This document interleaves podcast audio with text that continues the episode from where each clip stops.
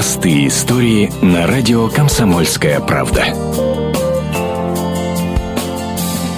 Стены потолок покрыты копотью, оконные стекла полопались от огня. Так сейчас выглядит квартира погорельцев. Когда начался пожар, десятилетний Егор Глушков был дома один. Его мама буквально на минуту вышла в магазин. Кот Потап первым учуял дым и заметался по комнате. Пожар начался на балконе. Скорее всего, кто-то сверху бросил непотушенную сигарету. Самым опасным был удушливый дым. Он моментально заполнил квартиру, рассказывает Егор Глушков. Внезапно кот начал бегать, кричать, все сносить. У мамы в ванную лак снес, на комнату показывать. Начал сильный запах быть. Открываю там огонь высокий, где-то метр, может. Дым был очень едкий. Кот побежал к балкону показать, что там. Я лег на пузо и пополз за ним, чтобы забрать его. Потом начал уходить. Закрыл дверь, чтобы огонь не вышел. А дальше я пошел одеваться. Оделся я, конечно, уже на улице, потому что дым. Открыл дверь, не стал закрывать, я просто выбежал. Когда приехали спасатели, то ахнули. На лестничной площадке стоял трясущийся мальчик. В руках дымчатый кот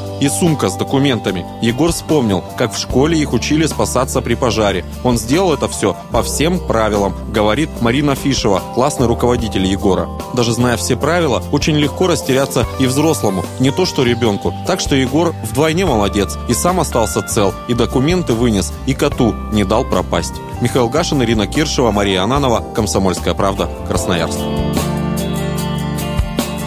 Простые истории на радио «Комсомольская правда».